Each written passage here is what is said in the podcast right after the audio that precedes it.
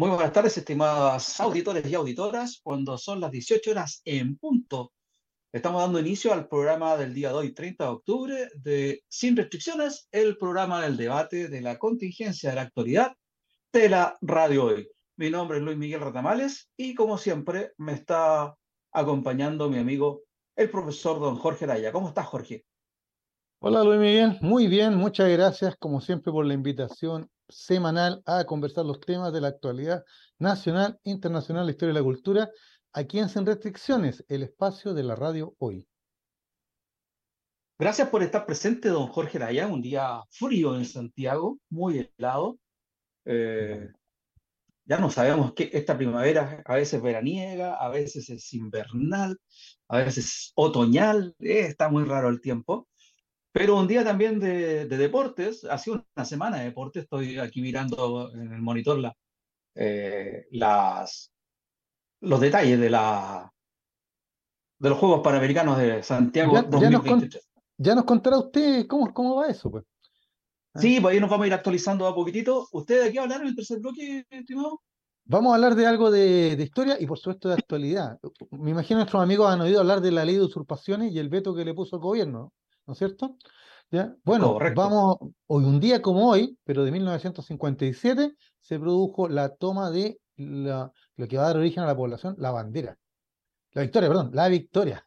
De la población la victoria. Claro, la población la victoria, la primera toma en América Latina, ya toma emblemática.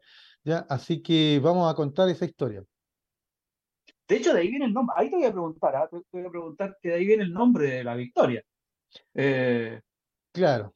Bueno, fue una victoria para los, para los que luchaban por tener un lugar donde vivir, ¿ya? Y, pero por supuesto que vamos a tener que contextualizar y contar de, dónde viene todo, todo este asunto eh, eh, un día como hoy. Pero yo quise vincularlo precisamente a la discusión que se está dando, ¿no es cierto?, en nuestro Congreso, de esta ley de usurpaciones que para uno, eh, unos la apoyan, otros la rechazan, y ahí el gobierno está tratando, ¿no es cierto?, de, de sacar adelante, que, que quede todo dentro de la legalidad. También vamos a tratar de explicar ahí cuál es el punto de quiere, por qué no se ponen de acuerdo.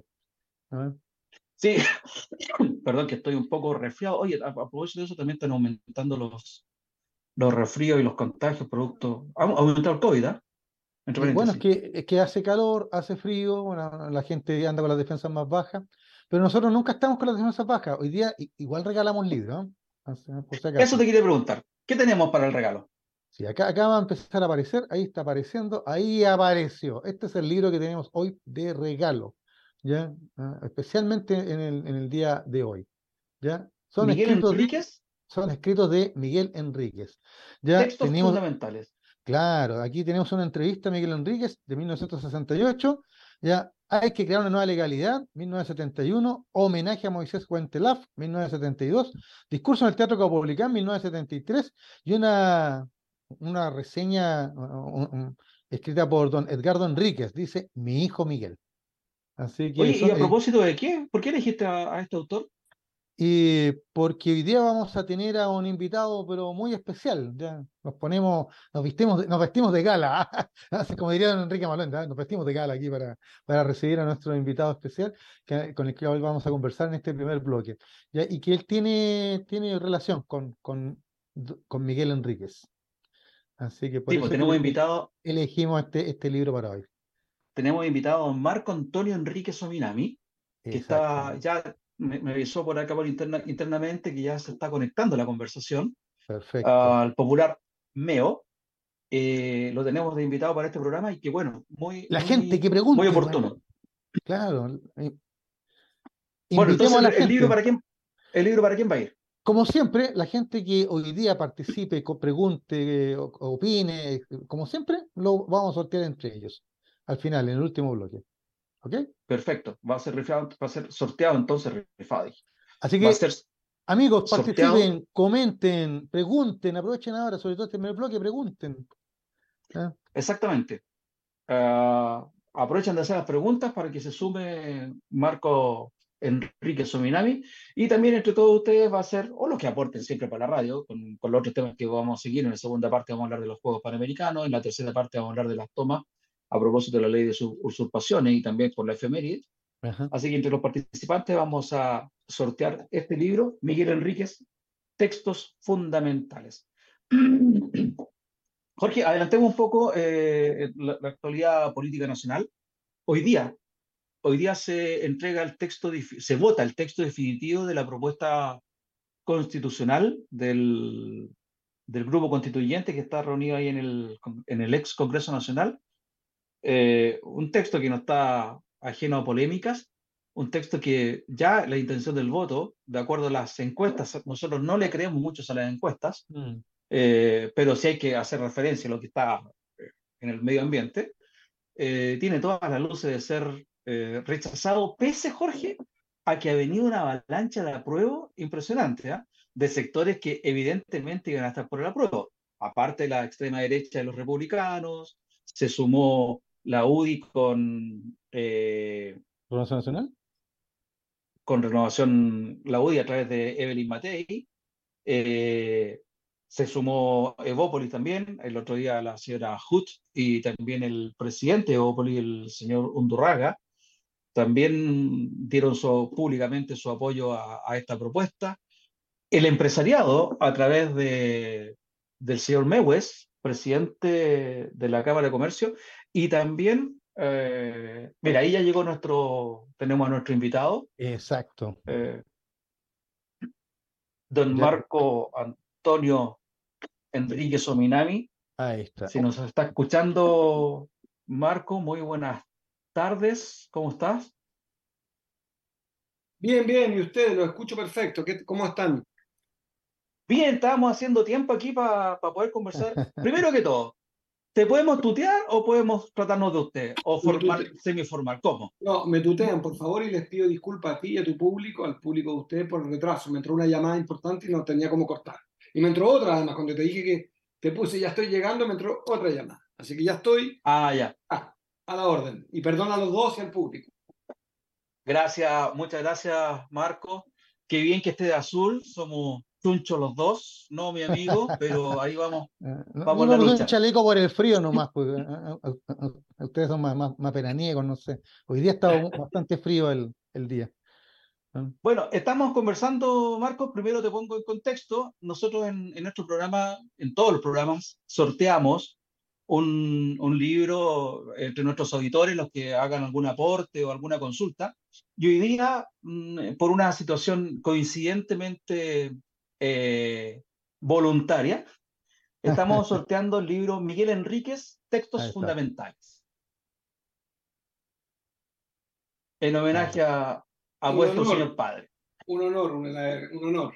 Tipo un, un, joven que murió a los 30, lleno de ideas de acción y de energía. Así que un honor y, un esfuerzo de un autor que no recuerdo el nombre, Vida Usárraga, creo, ¿no?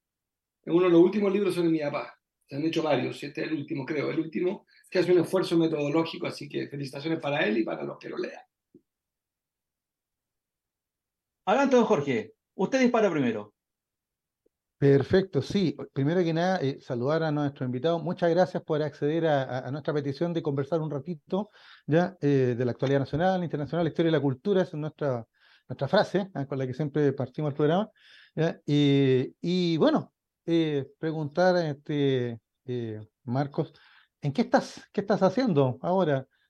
Por ahí te hemos visto de repente en algún programa de televisión, pero, pero en, tus actividades políticas, culturales laborales, no sé. ¿En qué está Marco Enrique Ominami hoy? Ay, qué bueno. Estoy en 27 cosas. Estoy preparando eh, dos, dos documentales, uno para un banco, otro para un canal francés que se llama Arte. Estoy escribiendo tres libros, uno con Patricio Labia, otro con Daniel Flores, que es un antropólogo, otro solo yo. Después estoy, soy consultor con un aliado, una consultora, y hacemos informes para grandes empresas que son sobre América Latina coordino el Grupo de Puebla, que son 18 países, son 60 líderes, son 11 gobiernos, son 11 expresidentes, son eh, el presidente de Bolivia, el presidente de Argentina, el presidente de Brasil, entre otros nombres. Eh, además, soy eh, asesor de dos universidades, una pública y una privada, una española y una argentina, etcétera, etcétera. Así que tengo mucho, doy conferencias, recorro Chile, estuve en Concepción la semana pasada y también está todo en mis redes. Mañana voy a Estación Central, más rato tengo otro programa de televisión, etcétera, etcétera. Así que me doy eh, una vida muy intensa y muy plena y soy padre de dos hijas que se me fueron de la casa, las dos. Así que estoy con mi mujer con la Karen estamos los dos solos en lo que se llama el síndrome del nido vacío, que ha sido súper duro, pero ya, nos estamos haciendo el idea. Hablé con las dos, una viene ahora, va a llegar en cualquier minuto, y la otra me escribió. Estoy muy emocionado porque no me escribía hace varios días. Aquí vamos a ver su último mensaje, que lo disfruto mucho. Qué bueno. Eh, hay una de ellas que está en la televisión argentina. Una sí que está haciendo un pituto, entiendo, en Canal Argentino, tiene otra oferta. Y está pensando irse a vivir a Argentina. Así es que ya se fue de la casa y se va a ir de Chile, con lo cual nos quedaríamos con los dos fuera de, la casa. Y bueno, siempre es bueno. Ese país es maravilloso para vivir, a mí me encanta, pero en materia de otra conversación, pero yo, yo estaría feliz viviendo en ese país. Pero en materia política, pero en materia política. Mm, a propósito, todo, pero, claro. buena pregunta. Estoy en tres cosas. Estoy, ayudé a una, ayudo a una fundación que yo fundé, que se llama Fundación Progresa, que reúne a profesionales y que hace muchas cosas y le ayudo. Y también colaboro, y no milito, en un partido que se legalizó que se llama Patria Progresista, que lo preside Ignacio Bustos. Y además estoy decidido a colaborar estos 60 días, no, 50 días que quedan, por la opción en contra del plebiscito. Em, eso es lo político. Para que buena tu pregunta, almorcé ahora con un político, almuerzo con presidentes de partido, ahora tengo otra reunión, hago mucha lo que se llaman eh, rosca, grilla en México, política. Eh, mucha reunión para construir una alianza. Estoy tratando de ayudar a la unidad. Eso, y recorro Chile. Estuve con tres alcaldes, el de San Pedro La Paz, el de Chihuayante, el de Concepción. Jueves pasado.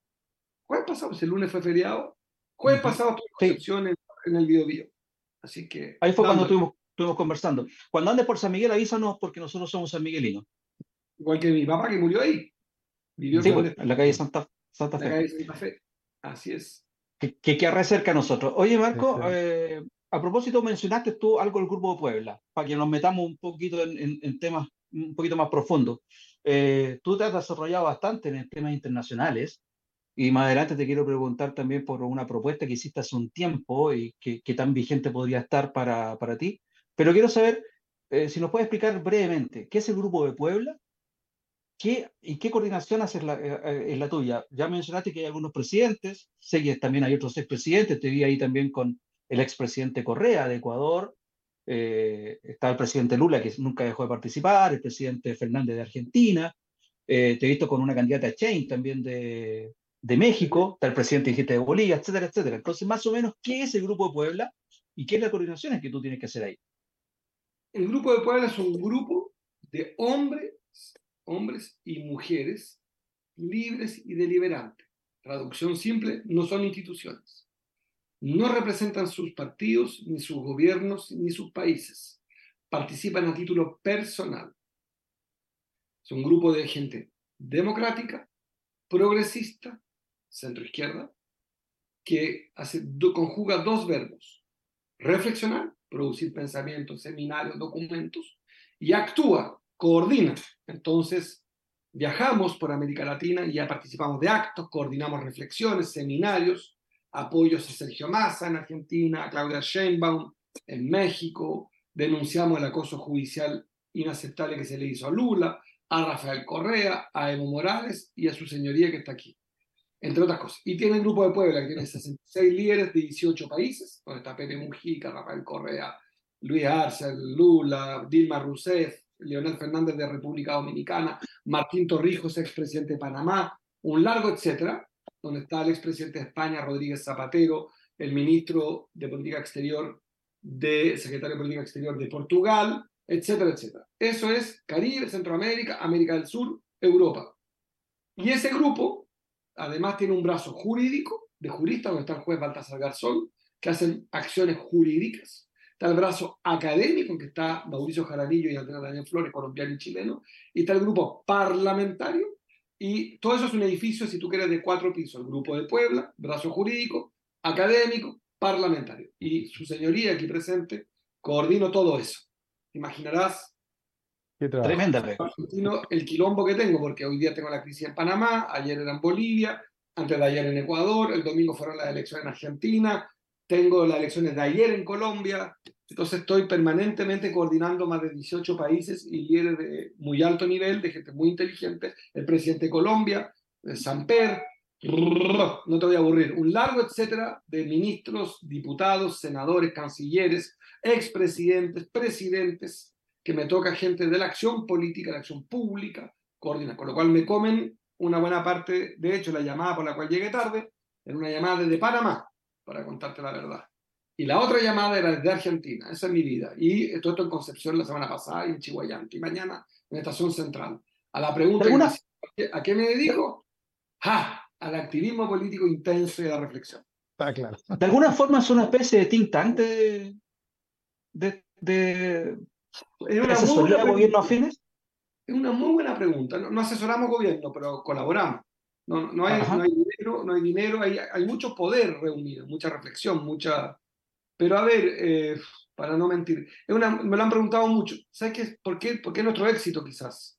Porque no, no, no, nunca has conocido algo así. No es un grupo de partidos, no es un foro, por eso se llama grupo de Puebla, grupo de personas. No son gobiernos, no es el, el grupo de Lima, no es el grupo de Río, no es el Mercosur, no es UNASUR, no es ALADI, no es un foro comercial, no es un foro diplomático, es un foro progresista de líderes que se reunieron.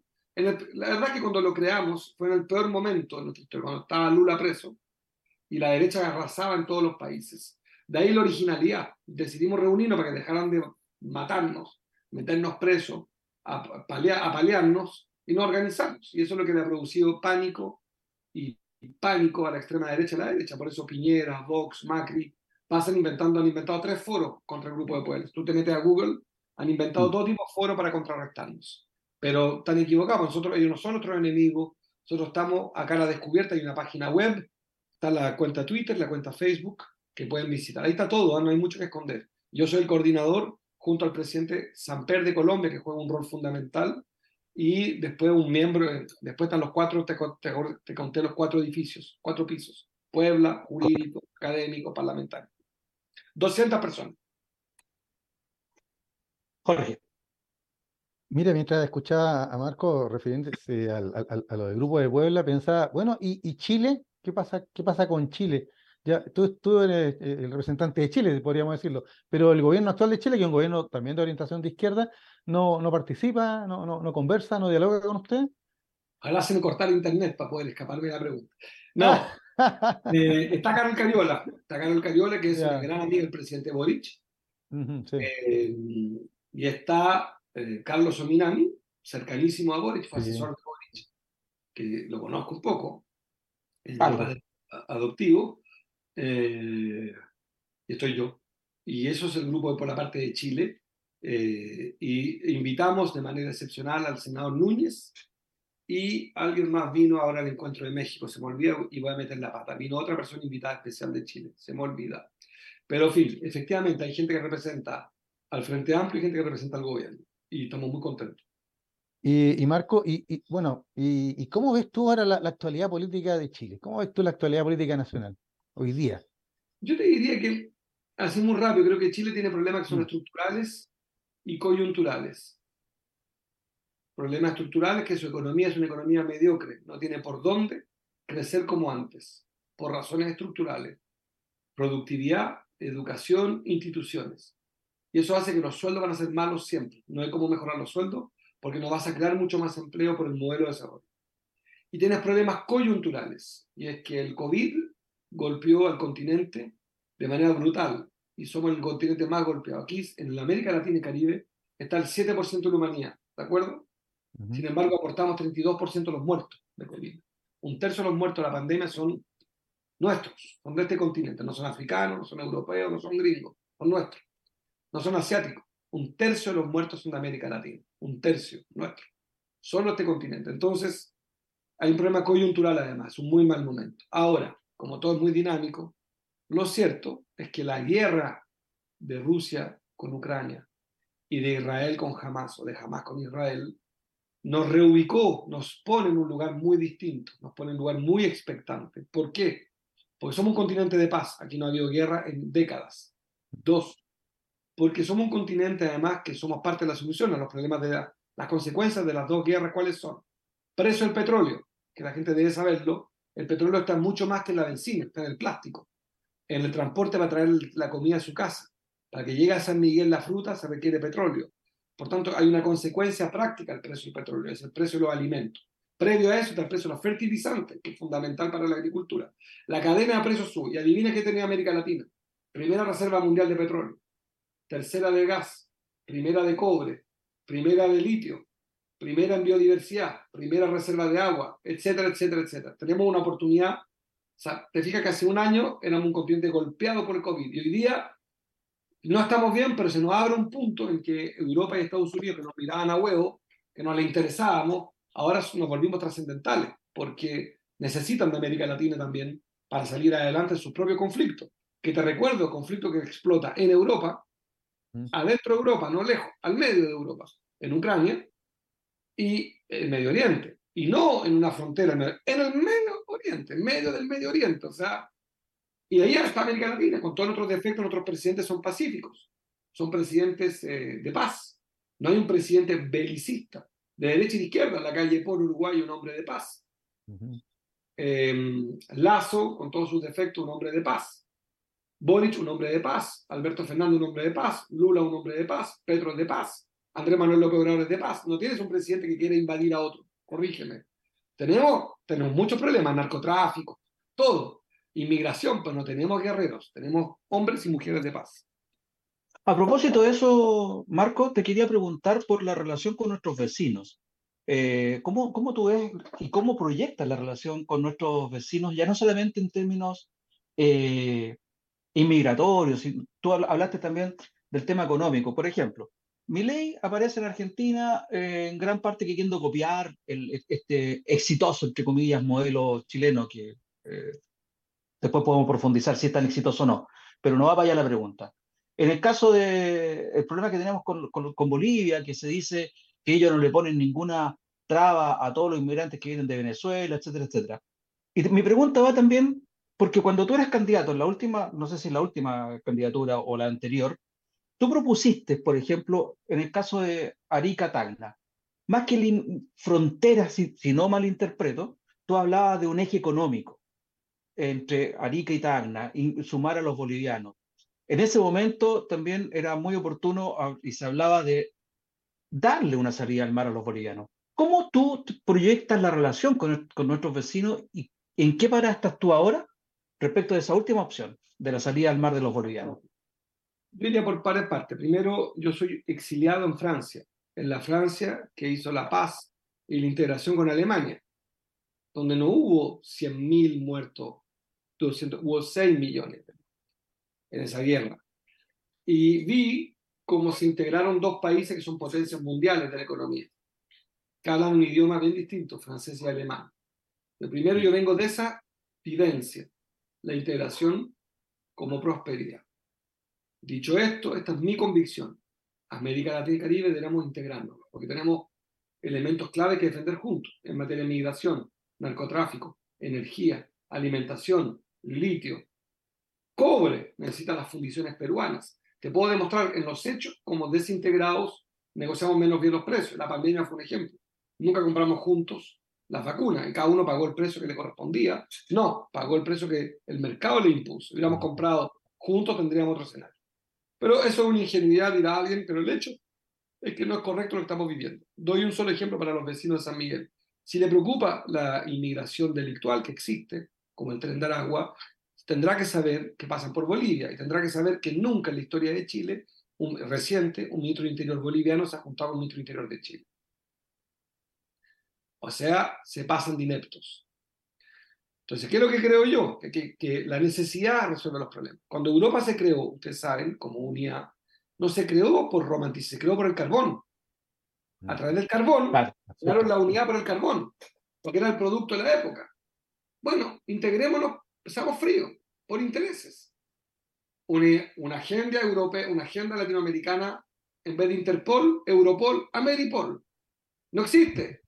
O sea, no está fortalecido. Tengamos las policías integradas. Pues qué absurdo es esto, que no se hablan los policías. No están integrados. ¿Y eso, eso obedece a cuestiones ideológicas prácticamente?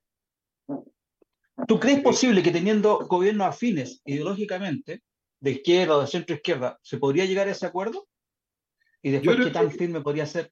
¿Qué yo podría ser en el tiempo? Yo creo perfectamente posible. Pero lo segundo sobre el tema Bolivia y el mar. ya ese debate no tiene sentido porque los gobiernos de Bolivia, que son amigos míos, cometieron un enorme error, se los dije. Nos llevaron a un tribunal, La Haya, y perdieron por paliza. Se acabó la conversación.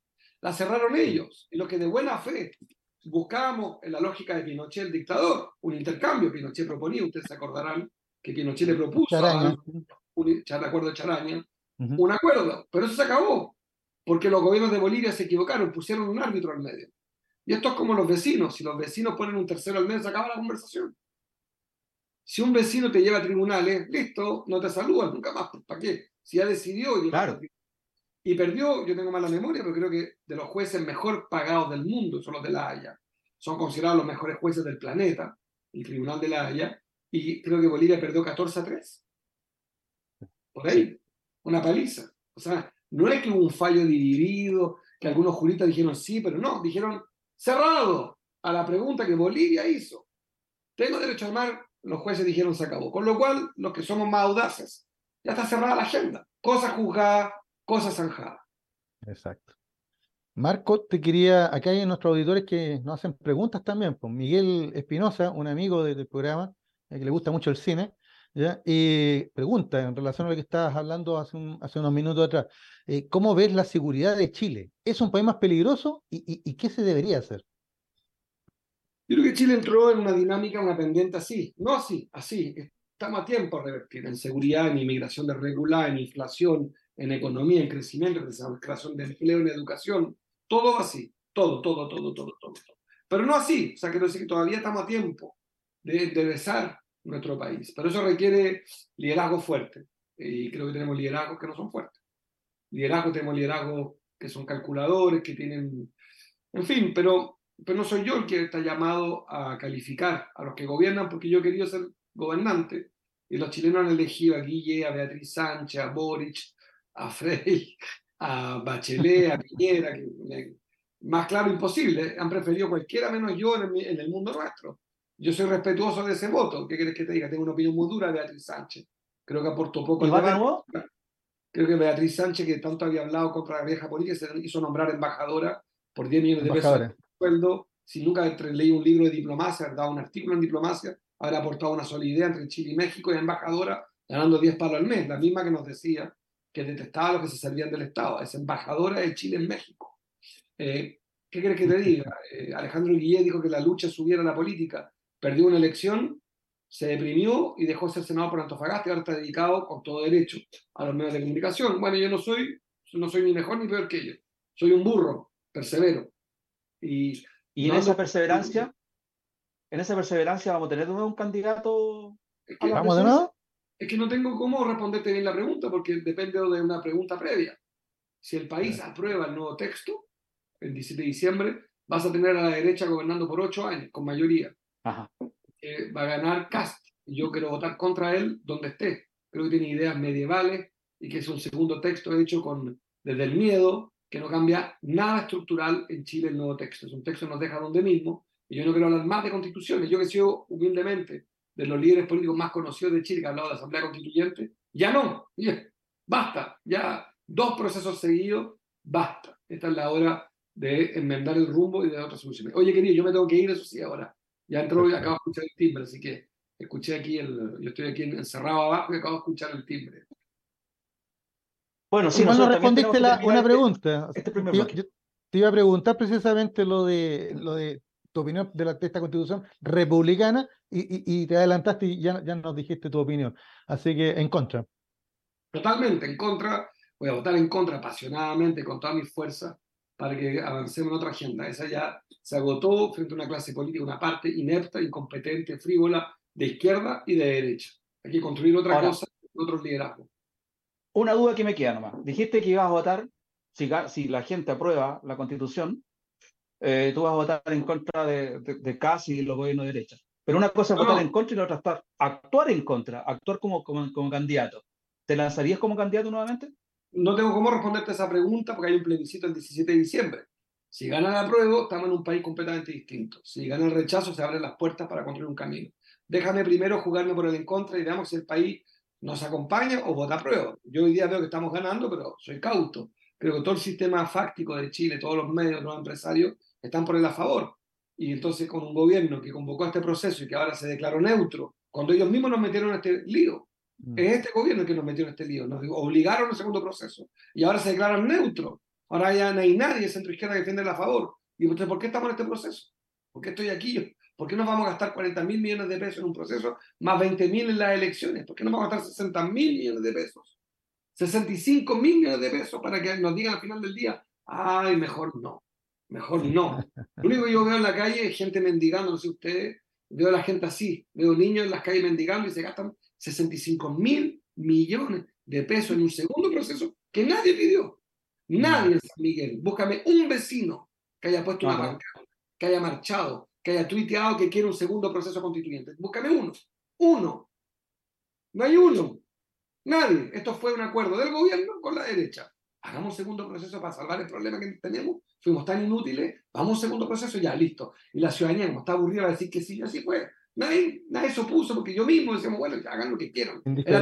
todo. Mm. Y acá estamos embarcados el 17 de diciembre en un proceso que nadie pidió y hay que votar a favor y en contra. Y los que lo hicieron quieren votar en contra. Y los que no lo quisieron, los que no querían, cast, están pidiendo votar a favor. Y me están diciendo que nosotros somos los populistas, que nosotros somos los locos. Ejército sí, de hay, ya hay una serie de frases que van a salir ahí al aire. Bueno, no te queremos quitar más tiempo, nosotros también tenemos que irnos a comerciales. ¿Te podemos comprometer para más adelante, Marco? Claro, después de la votación. Sí, sí, sí, sí, sí. no antes, yo no tengo problema. Les mando un beso, un abrazo a su público, a ustedes dos, encantado de conocerlos. Y, y nos vemos Besos, abrazos. Muchas gracias, Marco. Que muy bien. Muchas gracias. Vale, gracias. Bueno, ahí estábamos entonces con Meo, Marco Antonio Enrique Sominami, que estuvo invitado. No pudimos aprovecharlo lo que hubiéramos querido. Realmente eh, él tenía poco tiempo y nos vamos a tener que ir rápidamente nosotros ahora a comerciales. Y vamos a volver con el segundo bloque. Ahí seguimos profundizando un poco lo que comentamos con, con Meo y volvemos con la dinámica del, del programa. Habían varias preguntas. ¿Qué le pareció a nuestro amigo no en la, la conversación? No lo pudimos, no pudimos incluir las preguntas. Vámonos y volvemos entonces con los comentarios y las preguntas de la gente ah, sin reflexiones del día de hoy, 30 de octubre del 2023. De vuelta con Sin Restricciones, el espacio de la radio hoy para el comentario de la actualidad nacional, internacional, la historia y la cultura. Les habla Jorge Araya ¿ah? y quería comentar, que ustedes comenten con nosotros, ¿qué les pareció nuestro invitado? Ya nuestro invitado al estilo Flash, así, ¿eh? como dice cómic, ¿eh? Flash, ¿eh? Marcos Enrique Hominami. Si ustedes me preguntan a mí, yo quedé bien conforme, ¿ya? porque pese a bromas más, bromas menos, ya pudimos conversar con él, nos respondió varias cosas, incluso algunas cosas las respondió antes que se las preguntáramos, ¿ya? Se emocionó, le gustó, ¿no es cierto?, el libro que estamos regalando, que aquí se los comparto, ¿ya? Los textos fundamentales de Miguel Enrique, recuerde, compartan con nosotros, comenten con nosotros. Autor, Jorge? ¿ya? Eh, es, un, es una compilación, no, no tiene, es de ediciones Espartaco, unas ediciones populares, ¿ya? Eh, de aquí, que él mencionó. Sí, él mencionó un libro, pero claro, yo no lo quise, no, le quise hacer ningún comentario, lo vamos a buscar después. Pues. Él mencionó de una biografía de, de, Miguel Enrique, probablemente, y él señaló el nombre del autor incluso. ¿ya? No, no, estos simplemente son, son textos que fueron reunidos en esta edición de Ediciones Espartaco, es de 2014, ¿ya? Eh, parte de, de, mi biblioteca, me lo regaló, me acuerdo, años atrás, un, un, alumno muy, muy, muy querido que tuve en el preuniversitario y que ojalá nos esté escuchando, nos esté viendo ahora y por supuesto que como todos los buenos libros, en vez de estar eh, guardando polvo en un lugar de la biblioteca, mejor que circule. Pues. Esa es la idea, para que más gente lo lea y conozca el pensamiento de, este revolucionario, de este joven revolucionario. Don Luis, ¿qué le pareció? ¿Mm? ¿Hubo aportes de los... Antes de entrar en, esa evaluación, ya. Ah, yo tengo aportes aquí, por ejemplo, y les pido disculpas, te escuché que tú, que tú también lo dijiste. Eh, yo acá Era poco tiempo porque tenía comprometido con, con nosotros, Meo. Eh, pero aquí Jaime Reyes me había hecho una pregunta que, por ejemplo, lo que se refería a la fake news que surgen a través de las redes sociales. Ah. Hace un comentario. Si Meo no se salía del PS y seguía la carrera con la ex nueva mayoría, salía presidente. Lo doy firmado. Es probable, ¿eh? política ficción, pero en la política de ficción todo es probable. Ahora, vemos, él se, él se él se autodefine como díscolo. Juan Carlos Herrera también estaba, estaba escuchándonos y me dijo, uy, qué lástima que andaba apurado el hombre. Sí, una lástima, le podríamos haber sacado mucho más jugo, pero... Va a volver, va a volver. Estamos acostumbrados a otros tiempos de la radio. Nosotros estamos más en la radio eh, digital antigua, así que nosotros nos damos el tiempo para conversar y, y dialogar y, y digerir. Vamos la lata. Aquí lo. Además, el tipo dijo que estaba en 27 cosas, o sea, media hora con nosotros fue casi casi sacarle tiempo. Charlie Espinosa, nuestro amigo Carlos Espinosa, nos preguntaba, y no alcanzamos, discúlpame, Carlos, eh, nos hablaba él de sus labores como, como director. ¿Alguna posibilidad de repetir las excelentes producciones como La vida es una lotería o El cuento del tío? Pero dijo al principio, eh, cuando le preguntamos, dijo que estaba filmando unos documentales, ¿sabes? Ah, perfecto. Al principio dijo eso. Sí, filmando unos documentales, exactamente. Yo le pregunté en qué estaba. Algunos privados algunos privados para un banco y otros para otro, para la televisión parece. Y Miguel, Miguel Espinosa nos dice poco tiempo, pero creo que se dijo mucho. Eh, tener invitados que te aporten una visión de estar ahí siempre suma. ¿Qué te decían tú? ¿Tienes algún comentario por ahí? Eh, no, no tengo comentarios. Eh, comentaba mi, mi, opinión personal. Bueno, Miguel, por supuesto, hicimos la pregunta que alcanzamos, fue el, uno de los pocos, porque justo estaba, fue atingente, justo lo que estábamos comentando. Ya, pero claro, yo es verdad que fue cortito, pero no fue por nosotros, como insisto. O sea, este Marco Enrique Minami, con las 27 cosas y más que debe estar haciendo, ¿ya? Eh, se le agradece que nos haya dado el tiempo. ¿ya? Eh, le envidié la iluminación que tenía, ¿te fijaste? bueno, se, ahí se nota el oficio de Buena iluminación, buen sonido, buen sonido. Y, y, don Luis Miguel, bueno, le, doy gracias a usted por, por la gestión ¿ya? Y creo que pese al corto tiempo, igual logramos ya meter ahí tres, cuatro preguntas y él también nos amplió en sus comentarios dos o tres cositas más. Así que yo creo que de lo, de lo bueno. A ver, ¿qué, qué, rescatas? de lo bueno, ¿Qué rescatas? Yo rescato lo siguiente: rescato eh, el tema de los vecinos. Siempre ha sido bien innovador y en ese aspecto siempre ha sido bien eh, de, de, buscar por aquí o por allá el entendimiento. ¿Qué dato más interesante? Ministro de Interior de Chile y de Bolivia, pese a la crisis inmigratoria, no se han reunido. ¿Cómo pretendemos solucionar algo si ni siquiera nos sentamos a conversar con el que aparentemente es el que nos causa el problema? Primera cosa. Segunda cosa, se descarta insistir en más para Bolivia. ¿Y por qué? Porque sus amigos, como él lo dijo, buscaron otra vía y por esa otra vía se, se cerraron las puertas. Así que la, la, expresión que usó dijo, cosa juzgada, cosa ah, terminada. Sí, eso lo segundo eh, rescatable para mi gusto. Lo tercero rescatable es que no descartó ser candidato a la presidencia. Esa es la pregunta. Todo dijo, ¿eh? vamos paso. Sí, dijo, vamos paso Lo condicionó, lo condicionó a, lo que, a lo que pase después del plebiscito ya acerca de la, de la propuesta constitucional de los republicanos. Claro. Ahí lo condicionó, o sea, yo, yo lo entendí así, hablemos después de eso. O sea, ahí, le respondo esa pregunta. Después de claro, que dijo primero, déjame, déjame ir a la campaña en contra de esta constitución. Exactamente, o sea, también no alcanzamos a preguntarle eso, él lo respondió solo, ya le iba a preguntar su postura y él la aclaró desde el principio. Va en contra de esta constitución republicana que, que, que es bien decimonónica, por decirlo. Yo no le digo el texto, ya está el texto. Todo esto y lo rescato, pero no nos vamos todavía con eso. Lo otro que, que, rescato de los titulares. Ya hablamos de, candidatura. Lo que se desprende que nunca estuvo a favor de este segundo proceso constituyente. Ah, sí, pues sí. Si no estaba claro con lo que dijo ahora, a mí me quedó súper claro. Cuando habló que era un acuerdo entre el gobierno y la derecha, que nos habíamos gastado 65 millones, 65 mil millones de pesos en un país que es bastante mediocre. Entonces, también es como el otro titular de, de Marcos, por lo menos que rescato yo. ¿Qué rescatarías tú de George? Bueno, lo último que tú señalas, lo, rescato de todas maneras, lo, de, este segundo proceso que, que nunca, nunca eh, a nadie, por decirlo suavemente, ¿no es cierto?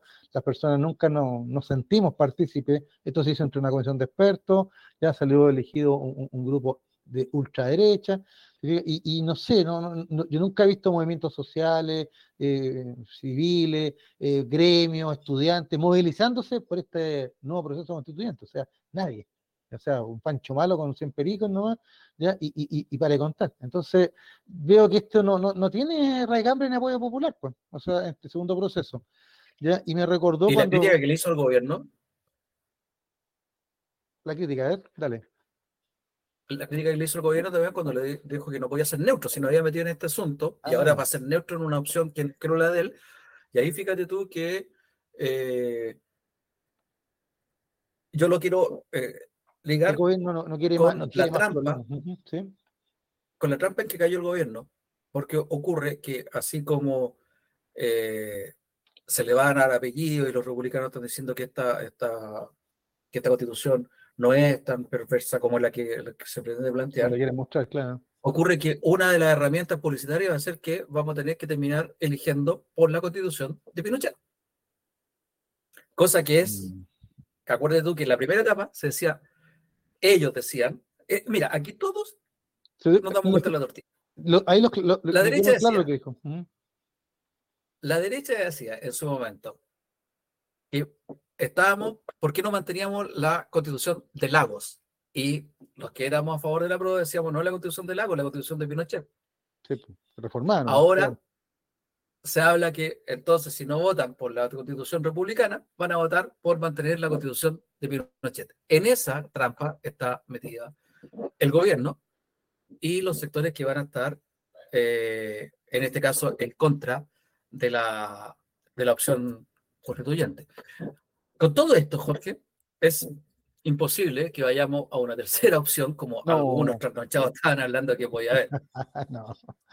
Yo creo que si se rechaza, como pareciera que la encuesta y el ambiente que uno ve, o, mejor dicho, la, falta de ambiente que uno ve, falta de, interés de las personas, ya si se rechaza este proceso, no va a haber un tercero. O sea, simplemente va a quedar la constitución de Pinochet, va a ir al Congreso y como se hizo la reforma del quórum, ahí probablemente serán las reformas en el, en el, en el Congreso, la reforma había por haber, y, y, y, esta constitución de Pinochet eh, va a permanecer quizás por cuántos años más. Ya, así que caballero muerto. Pero todo, como tú bien lo dijiste, Diga. pero como tú bien lo dijiste, ya no tiene las trabas de los tres quintos que tenía. Claro, o sea, tenemos ese, ese consuelo, digamos, o sea que podemos democratizar más el, el, la herramienta de, ya desde gobierno militar, ya la, la renta. Eh, sí, porque ahora son cuatro séptimos. Claro, entonces, y, y, bueno, considerablemente Y, ahí no pensaría que tal vez los que en ese minuto se la jugaron por eso, ya, y, rechazaban un segundo proceso, tal vez estaban más claros que nosotros en ese minuto. Digo que nosotros porque yo de alguna manera igual dije, bueno, vamos al segundo mm. proceso, pensando en que ya que el primero fue rechazado, eh, tal vez una constitución hecha por expertos, ya más académica, más jurídica, iba a convencer a la gente. Pero bueno, cuando vimos, vimos a los que salieron elegidos como, como constituyentes, ¿no es cierto?, a, todo este grupo de, republicanos, era muy difícil creer que, este grupo republicano iba a tener el iba a tener la, actitud democrática y reflexiva ya, y republicana, pero no, no de partido, sino republicana de verdad, ya para sacar el proceso adelante. Al final se, se engolosinaron como todos, ya hicieron la cosa a su pinta y, y casi no, casi terminamos con el rodeo, la cueca y no sé qué más, como, como niños símbolos de, y, poco menos, todos, todos reinando la pleistesía a nivel constitucional, cosas que no. Lo mismo esto de la ISAPRE y la AFP al final. O sea, temas que, que, son, que eran materia de ley, te, están terminando eh, todas eh, metidas en la constitución, lo cual me lleva a mí a pensar que o hay mala leche, o hay ignorancia, o, o faltaron expertos, porque hay temas que son constitucionales y otros temas que son materia de ley nomás. Entonces no, no, sé, pero acá trataron de, de meter todo aprovechando, y, aprovechando, están aprovechando, están aprovechando su mayoría y están aprovechando de pasar la planadora, como también se quiso hacer en la, en la primera etapa. Bueno, este año también va a ser recordado, Jorge, aparte del proceso constituyente, por un hito histórico en el deporte nacional y yo creo que en la vida del país, que son los, los panamericanos. Eh, el torneo más importante que se ha hecho en Chile en términos deportivos. Dicen que después de la, del Mundial del Fútbol de 62, yo creo que con la eh, efervescencia que tenía el fútbol en aquella época, muy distinta a la que tiene actualmente, y con la efervescencia que tienen estos Juegos Panamericanos, que tiene el deporte actualmente con los medios de comunicación y qué sé yo, creo que este es el evento más importante en la historia deportiva del país. Es un evento que reúne desde Alaska hasta Punta Arenas y ha convocado a, todos los chilenos que se han podido mezclar de alguna forma u otra, ya sea como voluntario, ya sea como parte, aparte de los deportistas, ¿no? De los deportistas, dirigentes periodistas, sea como voluntario, sea como parte del staff, sea como públicos, sea como, como sea, la gente se ha ido, ha ido sumando y creo que hasta ahora, que lleva un poco más de una semana, eh, solamente se puede hablar de un éxito y han habido dos manchones eh, en este evento, que comparado con los malos augurios que podían haber eh, respecto de la delincuencia, la seguridad, ¿no es verdad? Eh, incluso hasta el clima ha acompañado. los dos manchones, ¿cuáles son? Uno que es netamente la organización, que es la gotera y en el polideportivo de Viña del Mar, que causó la cancelación, la suspensión a, mitad de, jugarse de un partido de, de handball entre Chile y, Brasil, si no me equivoco, y que casi causa la suspensión de las semifinales, pero afortunadamente se, se, alcanzó a solucionar a tiempo. Y la otra es la, el tremendo blooper que se mandaron con las distancias en la marcha femenina, ahí dentro del Parque O'Higgins, donde se equivocaron en medir la distancia que tenían que recorrer las deportistas y se dijeron a dar cuenta, Jorge, cuando empezaron a pasar la meta y vieron que el, el, récord panamericano se iba pulverizando. Claro, no. pero fíjate, pero el Condoro no fue de la organización chilena. Yo estuve viendo noticias, escuchando por ahí, fue de, de los expertos que vinieron a, y midieron mal nomás. ¿ya? Así que. Claro, fue, de, de, la, fue de la organización, pero no de la parte chilena, fue de la parte panamericana. Claro. Porque el, el experto que tenía que, que tenía que medir ahí eh, fue el que se equivocó en tomarla, desgraciadamente. A lo, a lo mejor por el frío se le, se le, se le la wincha. ¿Cómo ah. vamos? No, esas medidas se toman antes, por loco. Oye, Oye ¿cómo vamos un comentario, un comentario acá de, de, nuestro amigo Miguel que dice, mañana voy a la pelota vasca. Tuve que leer porque ni la cachaba. se ríe. Bueno, me parece ah, bien Miguel. entretenido deporte, pelota vasca. muy, muy antiguo. Ahora me llama la atención, pelota vasca en. Oye, aquí me dice, hubo un hecho lamentable. A ver. Miguel me dice, hubo un hecho lamentable que a la escuadra argentina de balonmano, si la memoria no me falla, le robaron el bus. Ah. Como le robaron el bus o le robaron cosas dentro del bus. Probablemente cosas dentro del bus, claro. Bueno, ¿Cómo vamos a entrar Un clásico ese, un eh, clásico. ¿ah? Y, no, en todo, no en solo Chile, ¿eh? cualquier parte del mundo te va y, y, te roban. Así que no, no, no, voy a, no, no, es que sea, no es que sea Chile nomás. Don Luis, me quería hacer un comentario de algo que usted señaló hace un ratito, porque me, eh, a mí me quedó dando vuelta.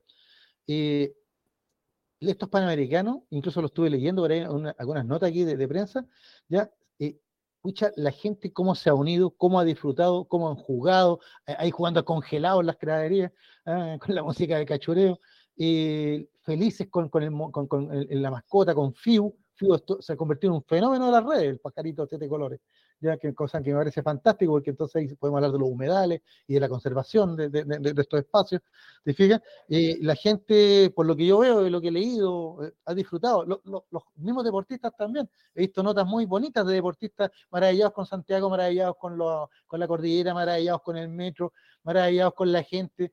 Hay un video, no sé si lo viste por ahí, muy viral de, una deportista mexicana que le fue mal y estaba lloriqueando y la gente en el metro fue a consolarla. O sea, fíjate que se ha generado un ambiente, pero súper rico, ¿ya? De, de, arte unión, y, y, que, y, que, el deporte ha conseguido lo que ni la política ni, ni nada lo, lo, lo, había conseguido antes. Impresionante. En una semana. Diez días en realidad. ¿Qué le parece? O sea, si me, apura, si me apura, yo creo que este es el país real. ¿No es cierto? Porque ¿No es cierto? tenemos problemas de delincuencia, tenemos claro. problemas de migración y qué sé yo, pero no como lo quieren plantear, y en esto estoy con el presidente Boric, ¿eh? no como lo que quieren plantear algunos canales de televisión y también, como dice nuestro amigo eh, Quital, los medios hegemónicos. Mm. No, claro, porque... Hablando de los medios hegemónicos, tanto Mira, que, ¿viste ver, la parodia, ¿viste la parodia de, de, Kramer o no? Dame, dame dos segundos. Ya, le doy eh, el ADN me lo, lo confirma Miguel. la selección argentina de balonmano sufrió el robo del bus de la delegación de Viña. Fíjate que se habían detenido en la bajada 15 Norte, se, se encontraban sacando los bolsos del maletero del bus, cuando desconocidos se subieron al bus llevándose el vehículo. Eso es lo que sale en ADN, o sea, se robaron el bus, literalmente. Eh, Mm. Bueno, va a quedar como una Jaime anécdota, Reyes da un aporte, ¿Mm? Jaime Reyes da un aporte súper interesante. En ver. los Juegos de Atlanta pusieron una bomba. Comparado con eso, que roben un bus no es nada. Claro, po, bueno, ahí, decir- está la película de eso, sí. El país real, Jorge, Sí. el país real, el que fue con las familias a ver los partidos, está paseando por el parque del, del Estadio Nacional, el que Saluda fue a, fue, ¿cómo se llama? Allá a Pichilemu, que fue a, Sa- a San Pedro La Paz, el que está en Viña del Mar. Y yo creo que esto, esto refleja, y, y fíjate, es gente que ni siquiera está en un lado o en otro de la política. Por eso yo ni siquiera hablo de un país que se unió. Porque no se unieron, los tipos de la derecha, los tipos de la izquierda no se han unido ni siquiera con esta cuestión. La Mm. gente sigue haciendo su vida cotidiana como se tiene que seguir haciendo. Que han aumentado los índices de delincuencia, no cabe ninguna duda. Y siempre han robado en Chile, tampoco cabe ninguna duda. Cuando tú y yo éramos chicos, aquí se robaba igual. Sí. Que lo quieren, que le están dando demasiado, creo yo, demasiado luz al gas, sí, a mí tampoco me cabe ninguna duda. Con intereses, eh, sabemos cuáles son los intereses que hay. Y en eso, como te dije, la crítica que le hizo a la prensa, a los diarios, totalmente cierto. Cuando, nos, cuando se habló de una ley de medios, Jorge, se habla de una ley de medios como la que hay en, en Estados Unidos, ni siquiera, cachan, país comunista como Estados Unidos. Cuando los tipos tienen que decir cuál es su editorial, nada más, pero que no se vendan como neutros, como objetivos. Sabemos, la radio por lo menos, tú, tú sabes cuáles son las tendencias. Mm, O sea, en tiempo mm. de la, de la dictadura sabíamos que la cooperativa estaba dando la información en forma más fidedigna que la Radio Nacional de Chile, por ejemplo. Pero Claro. todos los canales de televisión tenían la misma editorial, pero nadie la transparentaba. Actualmente, ¿quién transparenta? Sabemos que Mega de una tendencia, el Canal 13 también, pero ¿por qué no dicen de qué tendencias son? Solamente eso. De los diarios, ¿qué diarios te están quedando? ¿La tercera? ¿El Mercurio? Las, últimas del noticias que es del grupo, Mercurio, claro. la segunda que es del Mercurio, son del mismo grupo económico. claro. Entonces, ¿cuál es el problema con definir yo no leo más los diarios? Perfecto, no se leen más los diarios. Porque te Tenemos están, la- te están manejando la información. Y la última cosa, Jorge, justamente respecto al tema de la constitución. ¿Sabes tú por qué no he aprendido, creo yo? Porque tampoco salen esas tremendas portadas de la última noticia donde prácticamente se iba a quemar el país Claro. con la constitución anterior. Mira, eh, mm, yo por eso te, te hacía la broma, te, te hacía el comentario de si habías visto el video viral de Kramer, ¿ah? Ah, haciendo la parodia de a un periodista de Radio Bio Bio, ya que usa tirantes, ¿no es cierto? ¿Ya? Eh, y que se convirtió pero en viral precisamente por lo mismo, porque este periodista, como que refleja esta prensa amarillenta, amarillista, ya, eh, o, ni siquiera amarillista, o sea, una, prensa pero odiosa, ya, que encuentra todo malo y que todos los días cuando tú los escuchas o los lees, parece que el país estuviera incendiándose. Parece que todos los días estamos saliendo de un megaterremoto. Parece que todos los días estamos a las puertas del apocalipsis. Estamos pareciendo a estas series eh, de apocalípticas que andan de repente en, en la televisión. ¿ya? Eh, y no es así, pues. Resulta que llega a los Juegos Panamericanos y la gente tú la ves haciendo su vida, disfrutando. Se han llenado los juegos, se- la, la entrada están agotadas, ¿te fijas? Ya felices con, el, con la mascota, con el pajarito, ya eh, ahí se, nos olvidaron el nacionalismo y todas esas cosas. O sea, eh, la gente apoyando a los deportistas, no importa el país, ¿te fijas? O sea, yo no he visto que, hayan agresiones a delegaciones de Venezuela porque son de Maduro, ya, o los peruanos porque quieren Arica y Tacna, ¿te fijas? Un, un nacionalismo trasnochado y barato, fíjate que en los juegos no lo hemos visto. Hemos visto, ¿no es cierto?, las típicas tonteras de siempre, las bullas. eh, por ahí un deportista se quejó que no- uno de, tiro, eh, creo, norteamericano, se quejó que no se podía concentrar porque la gente gritaba y apoyaba a, los otros, pero que él lo entendía. Él entendía que acá en Chile así se vive el deporte. Se fija en otros países son más fríos, tal vez, no sé.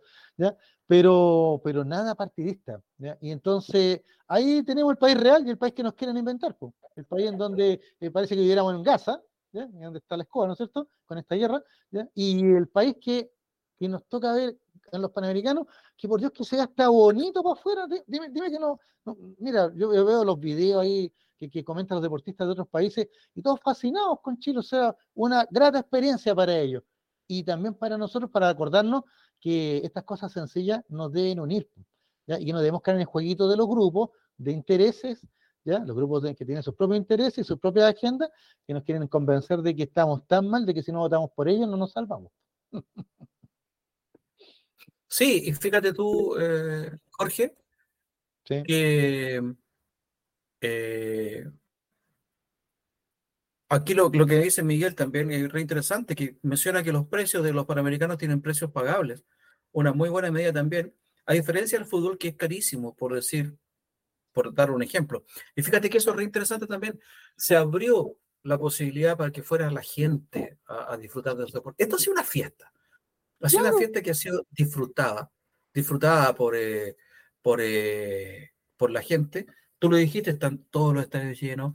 A mí que me tocó en el béisbol, no sé si la semana pasada te lo mencioné, pero me, me tocó gente, yo estaba en la entrada y preguntaba a qué tribuna va, Colombia, Cuba, Venezuela, Argentina, no sé, los países que estén compitiendo, y los chilenos me decían mucho, no tengo idea, yo vengo a ver el deporte. Estaban como Miguel con la pelota. Claro, ah. pero eso, eso es lo maravilloso, que, en, que, en que la gente viene a verlo sin saber eh, qué con qué se va a encontrar. La gente apoyando a la chiquilla en el voleibol, estaba viendo delante a, a los judocas, eh, el handball lleno. Ojalá se aproveche este vuelito para hacer ligas, por ejemplo. No sé si alcanzará para hacer ligas con la cantidad de gente que hace deporte, de cada uno de los deportes, quiero decir pero que se pueda hacer una liga de handball, por ejemplo, para que se encuentren con público. Fíjate que el Pérez, creo que se llama el judoka, que ayer sacó plata, eh, magallánico, primera vez que competía con tanto público. ¿Cachai? Que lo que le podría favorecer finalmente lo puede afectar también por la presión que le están, se le está ejerciendo, porque no están acostumbrados. Está nervioso, sí, en los comentarios. En este, en este marco.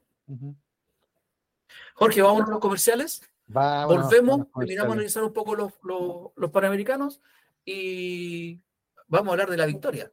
Una victoria de hace cuántos años, Jorge? El 57, o sea que le cuenta usted.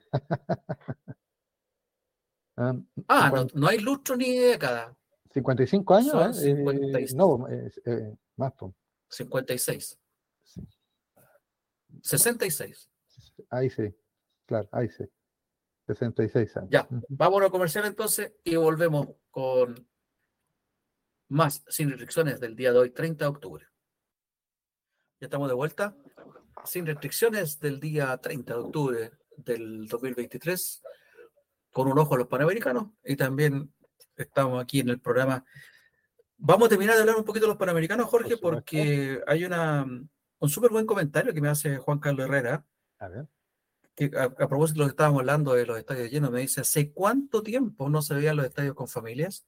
Exacto, con familia, con Relajadas, disfrutando del deporte, cualquier deporte, no importa el deporte. Sin barras bravas, sin carabineros, sin enfrentamiento. Mm. Déjate mirar. Solo disfrutando y sin miedo a ser agredidos, felices. Lo mismo los deportistas, se ven felices. Me recordó tiempos de antaño, cuando sea el estadio en familia. ¿Qué decís tú?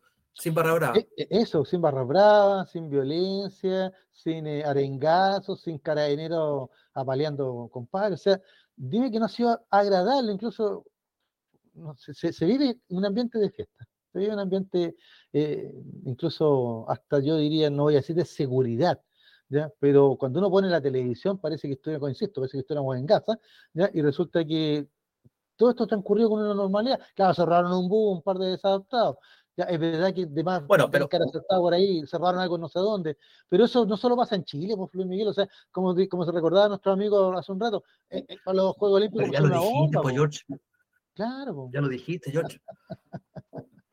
Quería re, reforzarlo, dígame. En la cuestión de medalla, Chile va ahí nomás, porque en el objetivo de estos Juegos es, es superar el octavo lugar que se logró en Lima el 2019. Hasta el momento, Chile va octavo, siendo superado por Estados Unidos en primer lugar, Brasil en segundo, Canadá en tercero, cuarto estaría México, quinto Colombia, sexto Cuba, séptimo Perú y después viene Chile. Y detrás de Chile, igualando en el octavo lugar por la cantidad de medallas de oro, está República Dominicana. Ecuador lo sigue con cuatro medallas de oro y después viene eh, Argentina con tres medallas de oro. Y se viene una semana re importante donde esta cuestión se va a desarrollar muchísimo, porque con el atletismo empiezan a caer medallas por todos lados. Se va a meter Jamaica, los argentinos le van a empezar a caer eh, medallas, a los cubanos van a caer algunas medallas también, sin contar a, las potencias ya del continente. Entonces Chile, por ejemplo, así como se ve un poco la tabla, probablemente Chile logre superar a Perú, que debiera ser la lógica, porque históricamente Chile siempre ha superado a, Perú, pero a Chile se le, entre los, delante Chile se debería meter a Argentina sí o sí. Por lo tanto, Chile, yo creo que la expectativa de, lograr subir al séptimo lugar se, se alejan, y básicamente porque se quedó pegado a las cinco medallas de oro. Fíjate que tiene 19 medallas de plata, o sea, 19 opciones donde pudo haber logrado ganar la medalla de oro y tuvo que... Eh, fueron frustradas esas opciones, por tuvo que resignarse, exactamente, y, y eso se ha quedado pegado en la, maldita secta, la secta es la que nunca ha llegado, porque dicen, voy a escuchar los comentaristas, bueno, si cae la secta y caen varias más, pero se alejan las opciones porque en atletismo sabemos que no somos una potencia. Habrá dos o tres otros deportistas que tienen un de medalla. Por ejemplo, hoy día había un judoka y desgraciadamente perdió con, con el contrincante brasileño. No está quedando a Costa, que es el luchador, según lo que yo me acuerdo. Cuando empiece el golf, probablemente ahí también haya opción de alguna medalla de oro, estoy hablando. Mm. Eh, en los deportes colectivos sabemos que en el handball, mm, bueno, eh, no, ni siquiera ganamos la medalla de bronce en el handball femenino, falta el handball masculino, eh, también el hockey sobre césped femenino masculino, donde los argentinos y las argentinas son potencia absoluta. Eh, se ve, se ve distante el asunto. Ha sido, sí, una buen, un buen desempeño individual para los deportistas porque cada uno ha superado sus propias marcas. Y eso es muy importante decirlo también. No todo se ve en la tabla, se ve también en el desarrollo individual de los deportistas. Chile es un país muy extremadamente tacaño con sus deportistas en el financiamiento. Se les paga y se les hace un, un financiamiento pro dar a los que ganan medallas solamente. Pero cuando pierden la medalla o pierden esa opción panamericana, ya no tienen más financiamiento, tienen que volver a, a rebuscársela con sus propios auspiciadores o sacar sus propios recursos. Así que es para ellos, para estos 5 medallas de oro o 19 medallistas de plata o 12 medallistas de bronce, vaya un abrazo, porque si van a recibir financiamiento para el próximo ciclo olímpico y van a poder seguir viviendo o financiando en gran parte esta pasión que es el deporte, que más que una pasión también es una forma de vida. Claro, yo, bueno, no, usted está más enterado que yo, a lo mejor ahí me puede ayudar, me puede aclarar. Eh, tengo entendido de que muchos de los que obtienen marcas en estos Juegos Panamericanos van directamente a los Juegos Olímpicos de París. Depende del deporte. Depende del deporte, ya. Depende del deporte. Así que a lo mejor no, es tan importante ganar la de oro, sino que tener el, tiempo para ir a, los Juegos Olímpicos. Y también va a depender del, del deporte. Un ejemplo solamente. A en eh, tenis. Había cupo para los Juegos Olímpicos para el primer y segundo lugar. Entonces, en el caso de ayer, Tomás Barrio había clasificado ya. Al acceder a la final, ya tenía clasificación asegurada para París 2024. Sin embargo, en eh, dobles no era esa modalidad. Ah. No, no había una clasificación asegurada. Entonces, y también va a depender de la marca, va a depender del lugar, va a depender de muchas eh, de muchas otras circunstancias que dependen, como te digo, de cada deporte. Es el detalle, George, es un lío, un tremendo lío. Mire, este, bueno, ahí, como digo, yo no, he visto mucho, muchas noticias. Eh, eh, tenemos canales curioso? En, cadenas, ¿eh? Subiste un dato curioso, te cuento. Hay una China jugando tenis de mesa por China, ah, una mujer de 57 años. Claro, sí, sí, hay una señora, claro. Súper interesante. Esa mujer llega al 89 a vivir a Chile. Se instala, había sido seleccionada en China, imagina, seleccionada en China de tenis de mesa.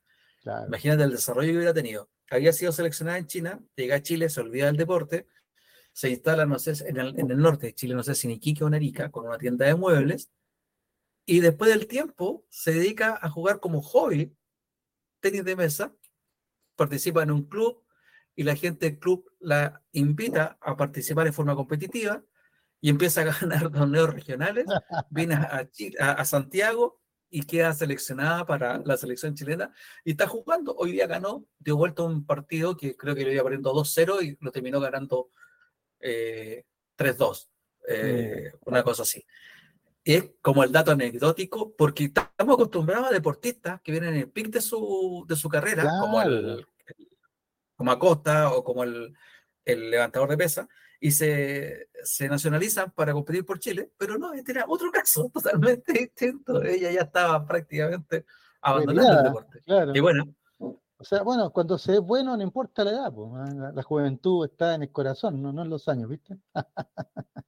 Oye, claro, la gente que hace deporte lo hace toda la vida, Bueno, vamos a lo, suyo, que para que antes de lo mío, antes de lo mío, quiero acordarme de un, detallito, antes de lo mío, súper breve, que una emoción que tuve el otro día, porque prendo la tele y me encuentro con dos ídolos, ¿ya?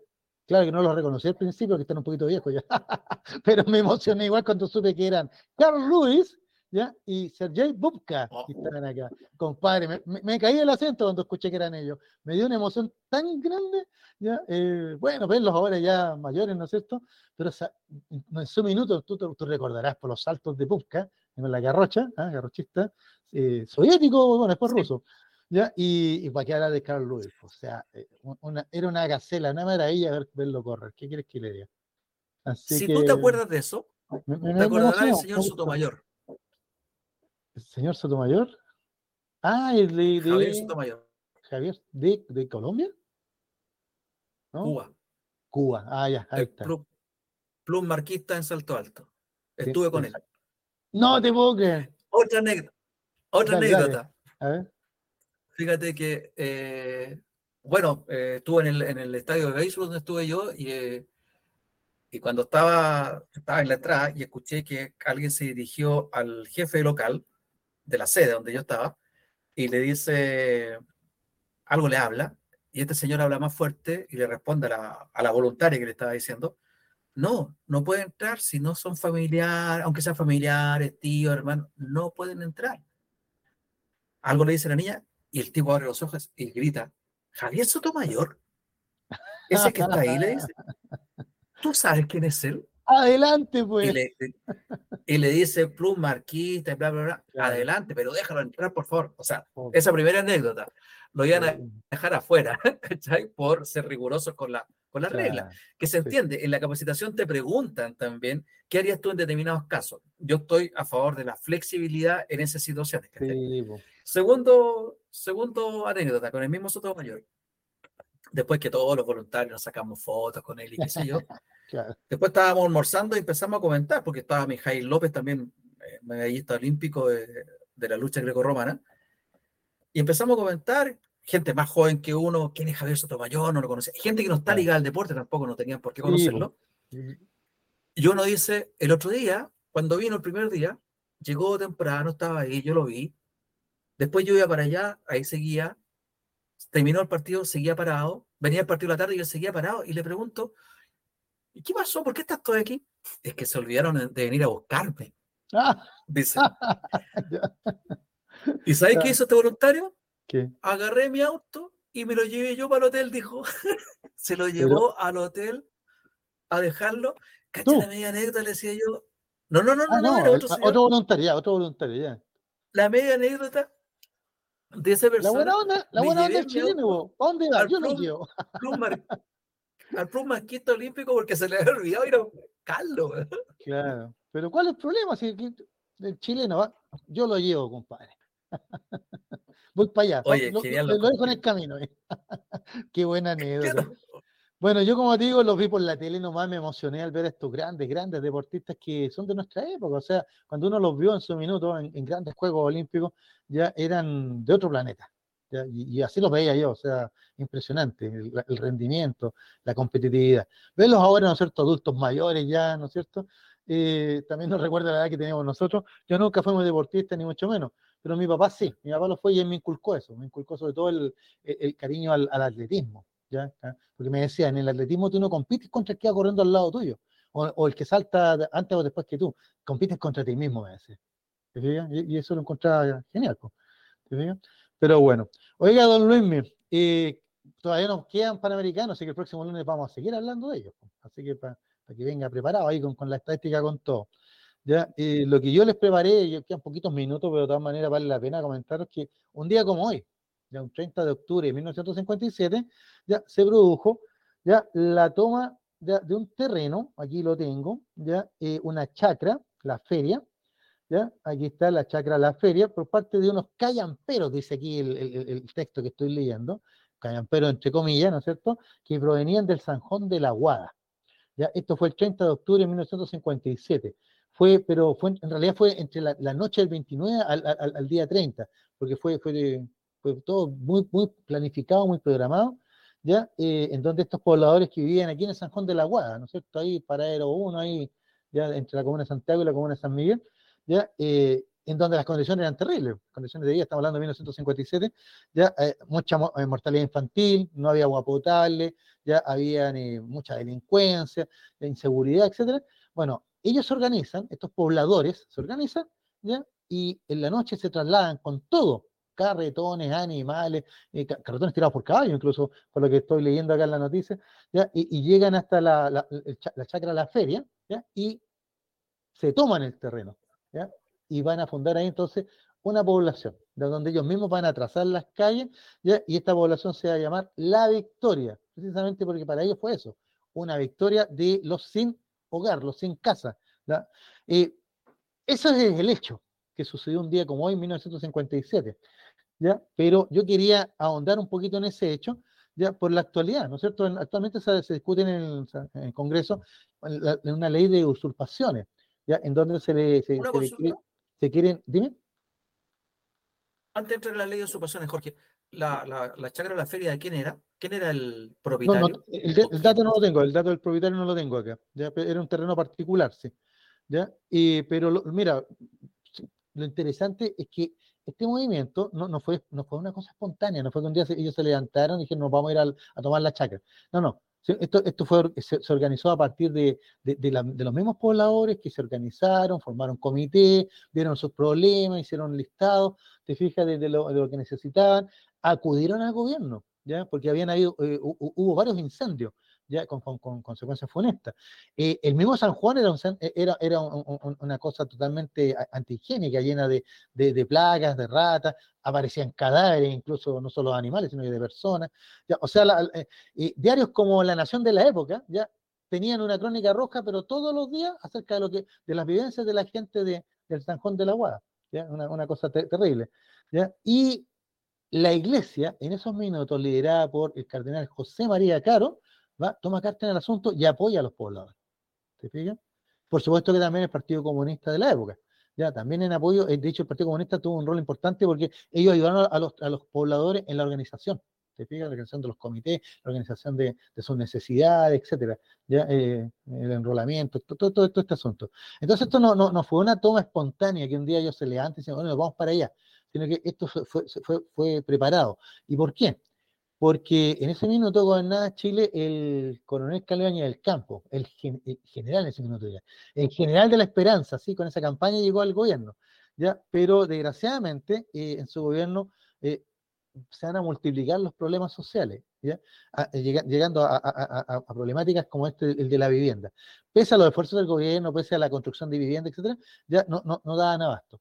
Y, la aparición de estos campamentos informales llamados callampas, ¿no es cierto? Población callampa, no por lo que la gente está pensando, sino que básicamente era porque aparecían espontáneamente, ¿ya? De, un día para otro. Igual como las callampitas después de una lluvia. Entonces, por eso le decían, ah, la población callampa, eh, eh, con casas de material ligero, cartón, calamina, etcétera, eh, madera, lo, que tuvieran a mano. Y, el gobierno no daba abasto. Esto no era solo una realidad en Santiago, era una realidad en Valparaíso y también en Concepción. ¿Y por qué? Porque era producto de la del fenómeno de industrialización que había tenido el país en la década del 40, con, con, los gobiernos radicales, ya, en donde mucha gente emigró del campo a la ciudad en busca de la oportunidad laboral. en busca de la oportunidad de salud, del hospital, en busca de la oportunidad de educación, del liceo, ya, pero todo eso estaba en las ciudades. O sea, todo este desarrollo que se dio con, la industrialización que, que, impulsó la Corfo durante los gobiernos radicales, se dio en las grandes ciudades, insisto, Santiago, Valparaíso, Concepción. ¿Te fijas? Lo del norte es otra historia, con la, minería de cobre es otra historia. Pero en el caso de estas grandes ciudades como Santiago, Valparaíso y Concepción, se van a, van a empezar a aparecer estos cinturones de marginalidad. De toda esta gente que viene de las zonas rurales buscando su oportunidad y no la encuentra. Entonces se ve obligado a vivir donde pueden ¿ya? y aparecen estos cordones de, de, de, marginalidad. ¿ya? De, de, campamentos. Y ahí viene entonces el asunto, ¿ya? Y, y, es que con el apoyo de la Iglesia, con el apoyo de los estudiantes de la Federación de la Universidad de Chile, la FECH, ¿ya? con el apoyo del Partido Comunista, ¿ya? Eh, y otros sectores, eh, eh, gremios incluso, ya los pobladores se van a organizar. ¿Te fijas? en el caso de, la toma de, la victoria, ¿por qué fue tan emblemática? Porque aquí no estamos hablando, Luis Miguel, amigos míos, de 500 personas, de 100 personas. Estamos hablando de que llegó un momento en que la toma fue tan exitosa que llegó un momento que habían 20.000 personas y que Carabineros no daba abasto para evitar que siguiera llegando más gente. Y se te lo tuvo que pedir al mismo comité que ellos pusieran normas y reglas para impedir la llegada de más gente, si no esta toma habría sido más masiva. Ahora también se dio el, caso de la autoconstrucción. La misma gente trazó las calles y empezaron a levantar sus viviendas. ¿Te fijas? Y lo más simpático es el nombre de las calles, pues tú te imaginas que una de las avenidas principales de la Victoria se llama precisamente José María Caro, por el, cardenal, que, apoyó siempre esto y que habló personalmente con el presidente Ibáñez, que quería desalojarlos con militares. ¿ya? Y el cardenal dijo, no, la iglesia se opone. ¿Ya? Porque Cristo está con ellos, ¿te fijas? Entonces, hay una iglesia combatida como la que nosotros recordamos, ¿ya? Y otra calle, no podía faltar esta calle, ¿no es cierto? La calle Karl Marx. no sé por qué. y otras calles con nombre, por ejemplo, Ramona Parra, una, una, una activista de los años 40 que, que, murió asesinada, ¿ya? que da origen a la brigada Ramona Parra, ¿no es cierto? Existe hasta el de hoy, y también tiene su calle. Y así, entonces, uno ve que, que, lo más interesante es que se va a convertir en una toma emblemática, no solo en Santiago, no solo en Chile, sino que a nivel latinoamericano. La primera toma a nivel latinoamericano, ya el primer modelo exportable incluso de toma, ¿te fijas? ¿Ya? Y, y, donde los pobladores toman conciencia de lo que son, de lo que pueden hacer, ¿ya? y de que son actores importantes. Entonces, el movimiento de pobladores también va a ser súper importante y, esto va a continuar hasta la unidad popular. Después todo va a ser barrido con el golpe militar, pero eso ya lo hemos comentado. Así que saludamos hoy día entonces a nuestros amigos de la Victoria. Ya, eh, gran historia, gran eh, población, eh, esto en el sector sur de la capital, ya en estos 30 años saludamos a la victoria, la primera toma exitosa a nivel latinoamericano, modelo a seguir. Se nos acaba el tiempo, don Luis. Tenemos el libro. Sí, eh, le estoy pidiendo a Juanito si puede hacer un sorteo rápido entre las personas que estuvieron aportando hoy día, Tenemos que son Juan Carlos Herrera, Juan Carlos, Jaime Reyes, Jaime. Miguel Espinosa y Carlos Espinosa. Bien. Si Juanito nos puede ayudar con el, con el sorteo. Mientras tanto, nos despedimos. Jorge, mientras estábamos conversando, ante la pregunta que te hice, eh, eh, dice en internet, por lo menos, que eh, los terrenos que fueron ocupados pertenecieron a la Corvic, porque eran ah, terrenos que ya se estaban conversando, que iban a ser poblaciones ahí. En la feria y en Nueva York. Presumo que lo de Nueva York podría ser lo que después se conoció como la población Caro probablemente por José María Caro, claro, por el cardenal. Claro. Mira, vamos tener que hablar, algún día vamos a tener que hablar de, ese cardenal. ¿eh? Dime. Juanito, te repito los nombres. Juan Carlos Herrera, Jaime Reyes, Miguel Espinosa y Carlos Espinosa. El primer cardenal que tuvo Chile, ¿no? El primer cardenal que tuvo Chile, exactamente. Yo creo que algún día vamos a tener que, comentar algo de, este, de, este, importante personaje de la historia de Chile se nos ha olvidado, ¿eh? se nos ha olvidado. Tenemos más la memoria tal vez a, a, Raúl Silva Enrique, ¿eh? por la cercanía. Y lo último ya ni nos acordamos, desgraciadamente, por lo que todos sabemos. Sí, además que la, iglesia objetivamente ha, ha, perdido total peso e injerencia en la vida cotidiana chilena. Esto... sí, pues desgraciadamente, o sea, digo yo porque por, el rol histórico que ha tenido, que, ha tenido en, otras etapas de, de, este país. Pues solo por eso. ¿Cómo vamos con el sorteo? Eh? Juanito, ¿puede decirlo al aire usted? ¿Es posible que lo diga al aire o lo tengo que decir yo? Porque ya hay ganador. Ganadora Bien, Ya. Veamos si Juanito lo puede decir al aire. Está muteado, Juanito. Ahora sí. Ahora sí. ¿Me sigue escuchando? No, no sale al aire, Juanito. Bueno, el ganador es don Juan Carlos Herrera, nuestro Ya, amigo Juan Carlos. antiguo de la casa. Se lo hacemos Muchas llegar. pues. felicidades, Juan Carlos. Nos pondremos de acuerdo contigo para hacértelo llegar en, el, en un futuro próximo.